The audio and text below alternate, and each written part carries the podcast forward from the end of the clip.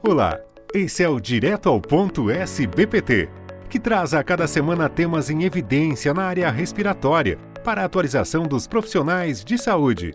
A Sociedade Brasileira de Pneumologia e Tisiologia conta com o apoio do Axê nesse projeto.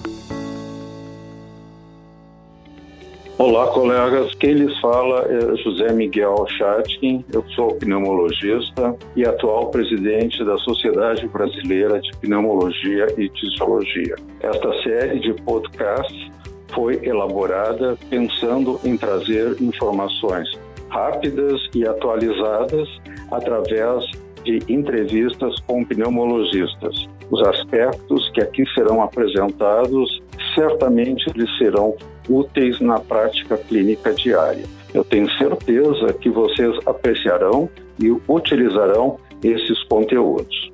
Essa iniciativa só foi possível pelo apoio do Laboratório Axê, ao qual agradecemos bastante.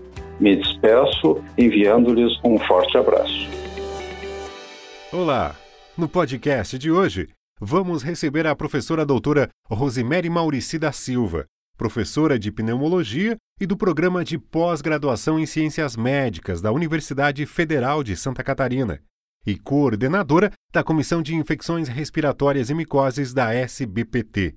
Como tema de hoje, teremos os critérios de alta do isolamento para pacientes com Covid-19. Boa tarde, muito obrigado pela oportunidade de participar desse evento da SBPT. Doutora, muito tem sido discutido a respeito dos critérios de internação de gravidade em pacientes com Covid-19, além da necessidade de isolamento desses indivíduos. Porém, a discussão a respeito de critérios para a alta do isolamento não é amplamente disseminada. O que sabemos a respeito deste assunto?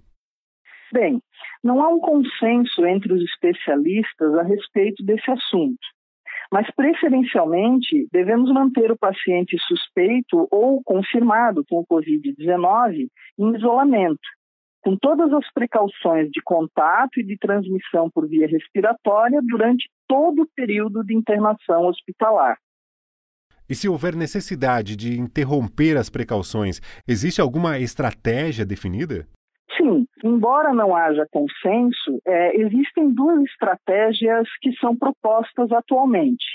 Uma delas é baseada em testes diagnósticos e a outra é baseada em manifestações clínicas e tempo de duração da doença. Naquela estratégia baseada em testes diagnósticos, é, deve haver resolução da febre sem o uso, obviamente, de antitérmicos e também deve haver melhora dos sintomas respiratórios associados à presença, então, é, de resultados negativos, preferencialmente em dois testes moleculares que detectam o vírus.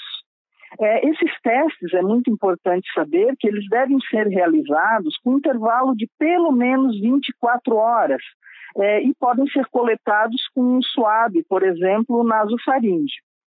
Já na estratégia baseada em sintomas e tempo de doença, o paciente, por um lado, deve estar pelo menos a 72 horas sem febre e sem sintomas respiratórios, e deve ter pelo menos 14 dias de história de doença, ou seja, o intervalo entre a data do início dos sintomas e a data atual deve ser de pelo menos 14 dias.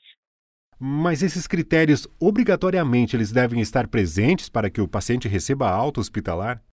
Não, não obrigatoriamente. O critério de alta hospitalar é a melhora clínica, feita pela avaliação do médico assistente e, obviamente, as condições de saúde desse paciente. Se o paciente não preencher os critérios para descontinuação da precaução baseada na transmissão no momento da alta, as recomendações deverão ser mantidas integralmente no domicílio ou, se for o caso, em instituições de longa permanência. Doutora, mais alguma recomendação a ser feita? Sim.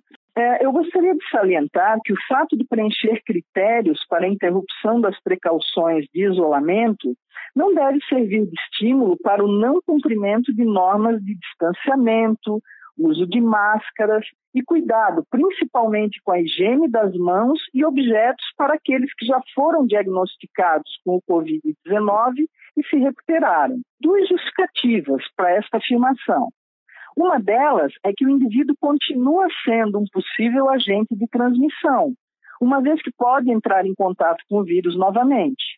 E a outra é a falta de evidência científica até o presente momento é de que não possa haver uma nova infecção e, consequentemente, nova doença, bem como a impossibilidade de comprovar a imunidade duradoura nesses indivíduos, mesmo naqueles com níveis de imunoglobulina G detectáveis. É, portanto, é, os cuidados devem ser mantidos, tanto em indivíduos que não adquiriram o vírus, como naqueles que já adoeceram e obtiveram a recuperação. Isso é muito importante para que nós tenhamos a interrupção da cadeia de transmissão. Doutora Rosemary, muito obrigado pela sua participação e pelas informações passadas. Eu que agradeço a oportunidade. Até.